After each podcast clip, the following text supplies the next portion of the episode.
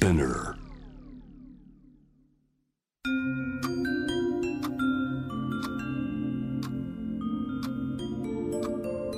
こんなこときっと取るに足らないからと性にまつわることを一人で悩み考えたことのある人たちへ。ここは気負わずに話せるお泊まり会。いつまでも終わらない会話の時間がその後の日々を支えるように個人的な思いの交換が私たちを救うのだ。私とあなたでおしゃべりを。私たちのスリープオーバー。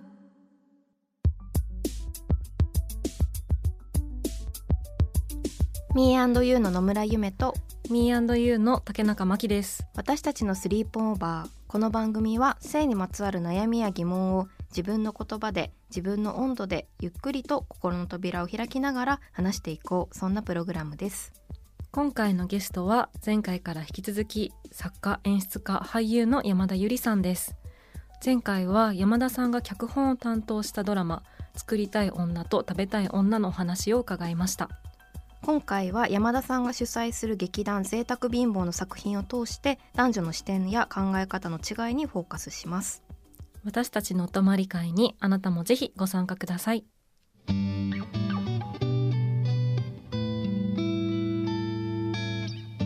私たちのスリープオーバースタジオには作家演出家俳優の山田ゆりさんをお迎えしました。よろしくお願いしますよろしくお願いします。よろしくお願いします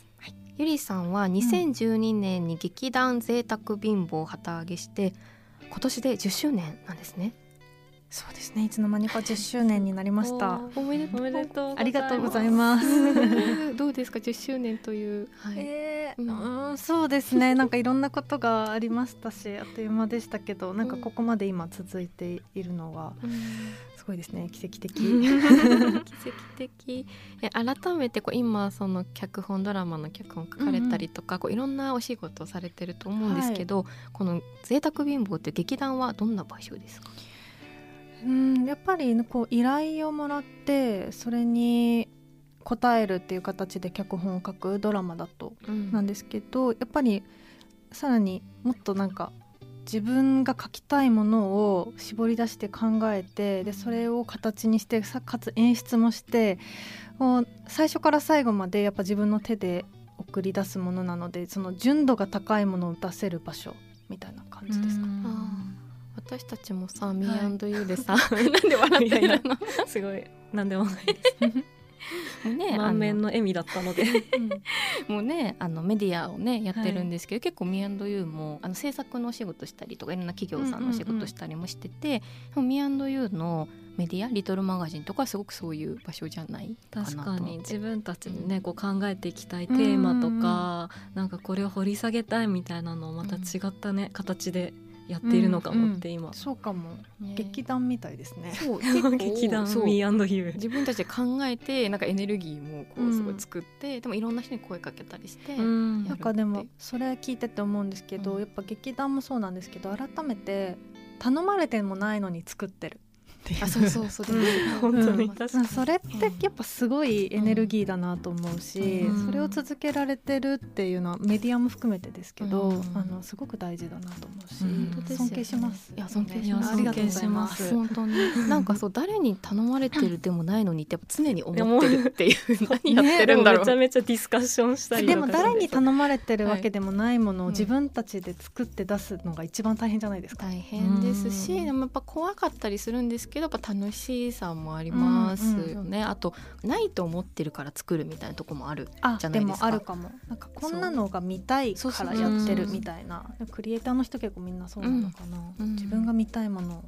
作る、そうそうそうそうそう、うんそういうねのはありますよね、ん11月に分かろうとは思っているけどという作品が、うんうん。フランスのパリの演劇祭で上演されたとはいいうことです、フェスティバル・ドートヌという、うん。パリの演劇祭のプログラムに入れていただいて、うんあの劇団の作品を上演してきましたね。これ改めてどういうお話か教えていただけますか？えーっと、あのこれも30歳手前ぐらいの女性と、うん、まあそのカップル男性のカップルの話なんですけど、うんうんえっと、その女性が、えっと、妊娠が分かったっていうことが、まあ、物語の途中で分かるんですけど、うん、物語の発端としてはその妊娠を喜べないということに戸惑っているという女性の気持ちから始まる話なんですよね。うん、でその妊娠を喜べないっていうことにはいくつか要因があって、うんうん、最近仕事を変えてちょっと軌道に乗ってきて楽しいなと思っていたところだったということと、でもそれでも彼とは23年付き合っていてそろそろ結婚という雰囲気も出ていてでいつか子供が欲しいと自分も思っている状態、うん、なんだけど仕事のことがあったりあともう一個大きい要因がその妊娠したであろうセックスというのが自分がしたいタイミングではなかったし相手本位のものだった、うん、でそれが妊娠につながってしまったということにも、まあ、戸惑ってる。で作品の中ではパートナー間の性暴力とかっていうワードもまあ出てくるわけですけど、うん、まあなんかそういう問題も描いているって感じですね。その妊娠を喜べないという状態についてちょっと書いてみたっていうのが作品の内容としては。この作品を私たちも前にねあの、うんうん、いつでしたっけ？2019年。19年か、バカントでね、です、原宿のバカントと横浜の部活動ホールっていうところでやったんですけど、なんかこの作品すごいいろんいろんな感情になるというかすごいいろんな問いを投げかけてくる作品だなと思ったんですけど、妊娠のそれぞれの認識のズレみたいなのをテーマにしようと思ったきっかけみたいなのってあったんですか、はいうん妊娠を喜べなかったり違和感を感じたりするっていう状態があってもいいんだっていうことを、まあ、書きたかったっていうのもあってその時にあの私子供欲しいかもしれないという犬山神子さんの、うん、えっと、本だったり「君は赤ちゃん」という川上美恵子さんのエッセイだったりを積極的に読んでいてで自分がその時27歳でなんとなくそういうことを考え始める年なのかってこう思うような時期だったっていうのもあって、読んだ時にその中に結構赤裸々になんか妊娠する体の違和感お尻とか大きくなるの嫌だなとか、うん、割と率直な違和感とかがなんか書いてあって、うん、いやそういうの思うよな、うん、それはそうだよな。私も想像したら怖いもんなとか思って、うん、なんか神秘的なこととかなんかすごいことみたいな方がやっぱり取り立たされがちだけどすごいなんか自分の体がの形変わってくのなんかちょっと怖いな。とか、なんかそういうあまり取り上げられない感情をなんか舞台上で表したいなって思ったのもまず一つありましたかね。まあ、あとは当時結構、まあ、今もですけど政治家の女性差別的な発言が相次いでいたりとかして、例えばの同性愛の方々がその生産性がないみたいな発言もあったしそれって同時にじゃあ子供を産まない女も生産性がないのかというのかみたいな、意味がないのか、うん、でなんか自分に向けられてる気持ちにもなったしすごいひどい発言だったなと思うしすごくまあちょっと前になりますけど女性は産む機会発言有名な、うん、とかもありましたしなんかそういう過去にあった言葉とか最近政治家が話す言葉が自分に向けられてる気がするようになってきてたんですよね。うん、で本当にそうなのか、ということも考えなきゃいけないと思ったんですよね。この作品タイトルにもある「分かろうとは思っているけど」っていう、うんうん、でその社会のいろんな構造上のことだったりなんとなくどっちかがこうやるべきってなっているとか、うんうん、まあ、当たり前だと思ってるパートナー間に性行為があることって別に当たり前だと思ってるとか、うん、なんかそういうことに対するすごく批評性は本当にある作品だと思うんですけど、うん、でも一方でなんかその俺を内在化してしまってる個人、まあ、男性だったり女性だったりを一方的に責めるみたいな作品ではないと思う。はい、でそこはどういうふうに考えたのかなと。対立音でもしょうがないし、うん、やっぱりどう育てられてきたかが違うし、うん、でそこ分かり合いたいよね。どうして今不平等が生まれてたりとかどちらかが生きづらいもちろんどっちも違う生きづらさを感じてると思うんだけど、それをお互い分かり合えたら、うん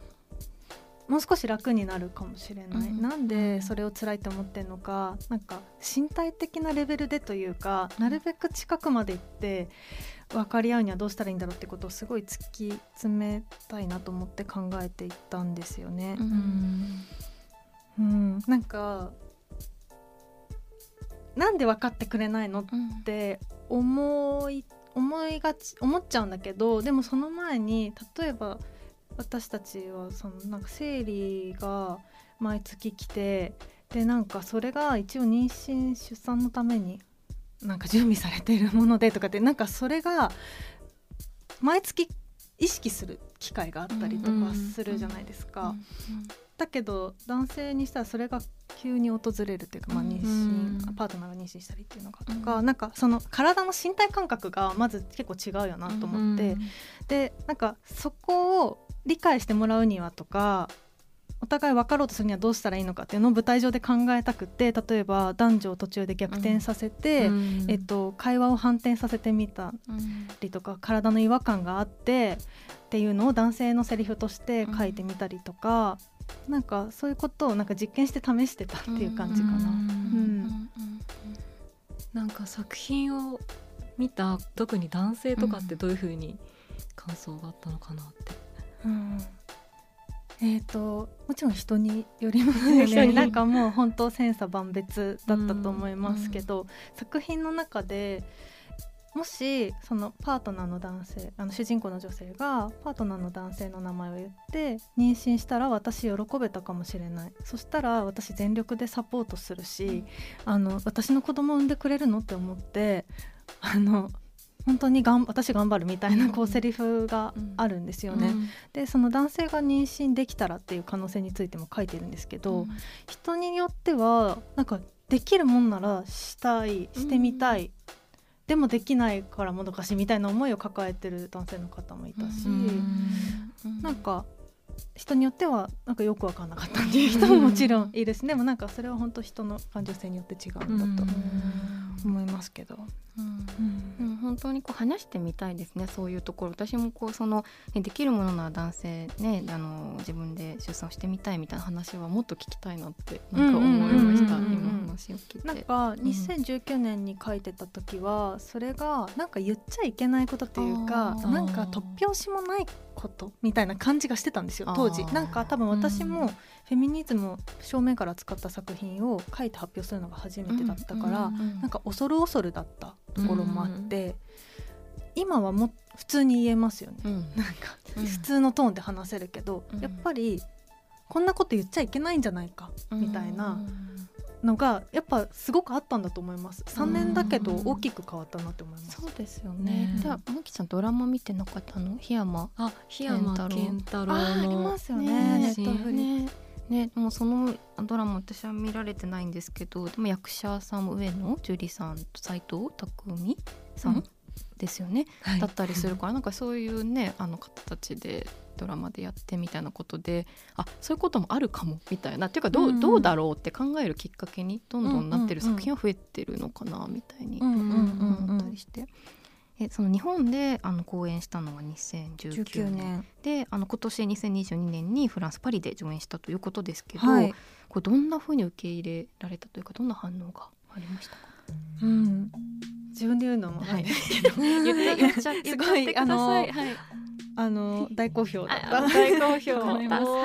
でやっぱりうん私は上演する前フランスの方がフェミニズムに対しての考え方は進んでいて、うんすごく遅れた話として捉えられるんじゃないかっていうふうにちょっと心配していた部分があったんですけど、なんかいや同じ問題はあるよっていうことを向こうの人にも言われたしなんか世代間とか個人差がその考え方にはあるけどそれは日本も一緒だしすごく進んだ考え方をしてる人もいるけあどー。全然そこにアプローチできてない人もいたりもするあしー。なんかもうなんか状況はそんなに変わってない変わらないと思うみたいなことを言われてやっぱ共通した問題なんだなと思いました。えー。なんかイメージ的にはね、うん、もっといろんな会話がなされてて、うん、なんか結婚制度とかも日本より、まあでもそれはそうです。あの結婚制度も向こうは夫婦別姓だったり、ね、日本はね夫婦別姓じゃなかったりっていうのもあるしパックスだっけっていうね制度があったりとかね、ありますよね、確かに確かに。でもなんか例えばコロナ禍で在宅ワークが増えた時に2人とも家にいるけど、家事のに時間を多く使ったのは女性だったみたいなのがフランス国内でなんかデータとして出たみたいなのもあってやっぱり、うん、あるんだ。そっか。あとあのこの番組でも、ね、山崎まどかさんがあの来られた時に話してた「あのこと」っていう映画でも60年代でね中絶があの違法だったっていうことで、あの犯罪にあの堕胎するとなってしまうみたいなのもフランスねもなんかそういうイメージがやっぱりななぜか持ってなかったなって私も思ったりとかしてて。すごい、えっと、年配の方も多くてなんかあんまり日本で上映してる時ないんですね。おばあちゃんぐらいの世代の人がたくさん見に来てくれていてで終わった後に「ブラボー!」みたいな感じで帰ってくるのすごいかっこいい。嬉しいって思ったし、うん、なんかあの向こうのジェンダー研究者の方との講演会みたいなことがあったんですけど、うん、その中であのすごい好意的な意見もありながらもなんか私が、えっと、怒りを表明するような作品ではなくて割と怒りを抑制した作りになってるというか、うん、なんか分かり合おうとした先を見たいみたいな感じの作品作ってるんですけど、うん、結構マダムがなんかちょっとそれは怒りの抑圧なんじゃないの？みたいな、うん、意見を言ってきてくれたりとか、はい、でもそれもなんか力強くていいなみたいな、それはなんか自分の怒りの自己検閲になってないのかみたいな,、なんかその怒ると。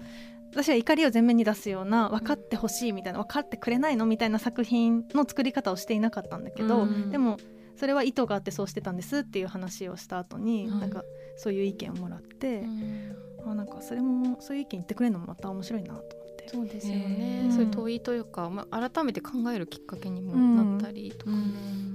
あそうあと今ちょっと思い出したんですけど、うん、笑いが起きるポイントが結構違くて、うん、それも面白いポイントだなと思ったんですけど、うん、なんか主人公のパートナーの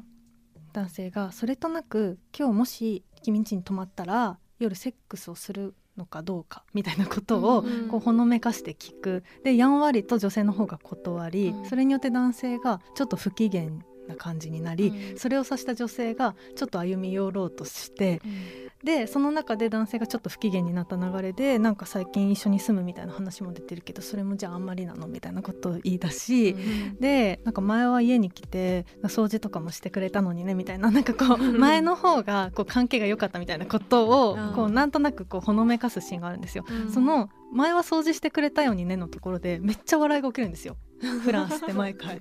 でそれ日本では笑い起きなかったんですよ。なんか普通なのかな？なんか普通に書いてたんですけどそしたらなんか掃除してもらってるなんてみたいな。感じの笑いが起きててなんかそこは結構面白かったかも。なんか高校生の子と交流会があって質問とかされた時もなんか男性のことをあの幼く書いてたのか？みたいな。あ意図的なのか？みたいなこと言われていや意図的じゃなかったんだけどでその掃除の場面の話が出てでも確かに例えば自分の親の世代とか、なんかご飯が勝手に出てくるとか、ビールって言ったらビールが出てくるとか掃除を妻が当たり前にやってるのとかって子供みたいかもって思って、でなんかそれを子供みたいって捉えたのが なんかちょっと面白いなと。だから高校生の子鋭いなと思って。面白い。なんか亭主関白でみたいなそういう形じゃなくて子供みたいだねっていう言い方で、うんうん、そう。かなんか家父長制みたいなもちろんそういう言葉でも表せることかもしれないけど、うんうん、なんか子供だねって言われると確かにそうなんか面白いなと思って、確かに。靴ね出してあげたりとかね。そうそうそう。子供みたいですよね。確かに、うん、確かに。全然確かにあのシーンはあなんかあるよねこういうの、みたいな感じだから全然、うん、なんか彼氏の家の掃除しちゃうみたいな、なんとなくなんか私経験したことあるなと思ったんですけど、でもそれがなんか笑いが起きちゃってて、笑われちゃってるわ。こんな幼いやついるいるんかみたいな笑いなんで高校生とかから言われるみたいな。そうそうそういや毎回って面白いですやっぱ毎回笑いが起きるってことやっぱそういう、ね、そこが面白いんだなと思って。へえ面白い。他に高校生からの交流で何かありましたか？気になったね結構ね、うん、演出についての質問とか演劇をやってる高校生だったので、なんかどうしてこれ演出にしたんですかとかそういうのがなんか多かったかもしれない。ジェンダーの話より。なんか高校生の感じとかもフランスと日本で違うなみたいなのありますか？いやでもやっぱり大人だなっていうのは思いました、うん、なんかすごい対等に話をしてくるし、してくるっていうか私もするし向こうも話してくるし、っていうのはすごい思いました。だからこっちもあんま子供と話してるっていう認識があんまりなかったかもしれないですね。うん、なんか向こうではその授業の科目に哲学とか演劇とかが算数国語とかと一緒のレベルで入っているらしくて、あで私が話した高校生たちはそのなんかセンター試験みたいなその大学受ける時に絶対受ける授業の中の選ぶ科目に演劇があるらしい。ですよ、それでそれの演劇を選択してる子たちと話してたんですね、だからなんかその演劇の扱いも日本と全然違うなって思うし、国語とかと一緒で哲学っていうものがそれだけ重視されてるのも、やっぱりみんなの考えがしっかりしてるのはそういうとこにもあるのかな理由がと思って。うん、そういう確かに哲学とか演劇とか学校の教科で扱われてると雰囲気変わりますよね。なんか。いや変わりますよね、うん、いいなと思いましたなんか話し合うことみたいなことで言うとどうなんですかね？なんかこうなんとなくその哲学とか演劇とか、まあ、あとディスカッションの機会が多そうな印象もあって、うん、なんかそうなるとそういう例えば問いみたいなのが生まれた時に、うんうん、じゃあちょっとどうなの？みたいに話し合う空気みたいなのがあるのかな？あるのかな？なんかあの「小さな哲学者たち」っていうドキュメンタリー映画があってフランスの、うん、フランスの幼稚園での哲学の授業を撮ったドキュメンタリーなんですよ。で幼稚園で哲学の授業がある面白いでそれ見て「愛とは何だと思う?」とか幼稚園生たちが話してるんですよね。なんか。えー、で？なんか本当にあのみんな普通にそれについて話すし私のなんかお母さんとお父さんはなんかすごい仲良くてあれが愛だと思うって言ったりでも親が仲悪い子もいるからそれについてそれは永遠じゃないみたいな永遠の愛ではないとかを普通に話していてなんかこういう自分の考えを表明するディスカッションするっていうことを幼稚園からしていると、うん、やっぱ人間性育つよ とかはそのドキュメンタリー今思い返して。日本でも見られる。えっとねアマゾンプライムで見れるのかな、私それで見ました。見よう。見ようでもなんか確かにそのなんか哲学、まあ、もちろん哲学にもいろいろな歴史だったりこうあると思うんですけど、まあ、なんていうか答えがないことというか、うん、を考えるみたいなことがあんまり学校教育の中で、うん、なんか重視されていた記憶がそんなにないっていうかまあ、合ってる答えを導き出すっていうか、うんうん、答えが決まってるものをなんかやるっていう感じででも哲学とかってもっとどう考えるかっていうか、が人によって違ったりするみたいなのを、うなんか話し合ってったりとか共有したりする時間だったりするのかなと思ってそういう時間もっとあるといいですね、うん、ねって思いました。答えのないことばかりですからね、うん、この男女の平等についてなんか何がじゃあ平等なのかみたいなことって、全く同じ時間働いて同じ時間生きるのが平等ではないし、今回の「分かろうと思ってるけど」っていう作品でそのこの2人がどうしたら平等で対等にこうなんか生きていけるのか一緒に人生歩んでいけるのかみたいなのって全然答え明確な答えみたいなのはなくて、うん、やっぱとことん話し合ったりとか、うん、コミュニケーション取っていかないと導き出せない、うん、そしてそれは年々変化していくことだったりもするから、うん、なんか大事ですよね。うんいいなと思いますよね。いや思いますよね。年々変化するし本当にそれがこうなんか私とあなたの数だけあるみたいな感じもあるじゃないですか。本当に。うん。本当にそうだね。うんなんかもう分かろうとは思ってるけど聞いてくださってる方もめっちゃ見たいってきっと思っていらっしゃるかなと思うんですが、うん、日本でねまた参演する予定とかってありますか？今のところなくて再演したいなと思ってるんですけどちょうど今 YouTube で無料配信中で、うん、来年の3月まであの2019年に上演したバージョンが見れますのでぜひ見てほしいです。なんか今話したことなんかすごいうんジェンダーの話だし確かに真面目な話でもあるんだけどやっぱりあの私は演劇的な面白さで、ユーモアで包み込んで届けたいというのがあって、まあ、そういう作品になってるのでなんかいろんな面であの楽しんでいただけるんじゃないかなと思うので、映像ではありますけどよければ YouTube で見てください。やった YouTube で「分かろうとは思ってるけど」っていうタイトル入れるとすぐ出てくるみたいなのでぜひはい、ありがとうございます。宣伝していただいて。ね、宣伝。でも 確かにその演劇的な面白さだったり、こう髪型とか衣装とかめっちゃ可愛いんですよ、ね。すごいね、うん、特徴的な髪型の人が出てきてますし、あのそれも今話したようなことのメタファーになってたりとかする面もあるので、うんうん、なんかそういう面も楽しんでいただけたらいい。でもそれすごいびっくりしました。最初は可愛いみたいな感じで言ってた、ね、ああれ？みたいな。そうそうってなって。すごい不思議な髪型の人出てきますね。ね出てきます、ね、はい、それをぜひチェックしてください。今後の作品の題材として贅沢貧乏で考えてることとか、うん、なんかゆりさん個人で何かありますか、うんうん私の最近の目下、うん、あの気になっている自分の家事労働についてどう考えるか、はい、っていうのはあって、なんかちょっと面白く作品にできないかなとかは、なんか思ってたりしますけど、もやもや。でもそこから考えたいです。家事に悩んでる人多分すっごいいっぱいいると思うから 全員ね何かしら生活してるから何かしら発生しますもんね。します。でみんなね、なんか何かしらそれなりに関わってやってるからやり方全然違うし人によって、うん、確かに。そうみたいなとことか知りたいです、はい、何かもしかしたら作品になるかも、はい、楽しみ。楽しみはい、はいというわけでそろそろお時間となりました。私たちのスリープオーバー2回にわたって山田ゆりさんにお話を伺いました。ありがとうございました。ありがとうございました。ありがとうございました。私たちのスリープオーバー。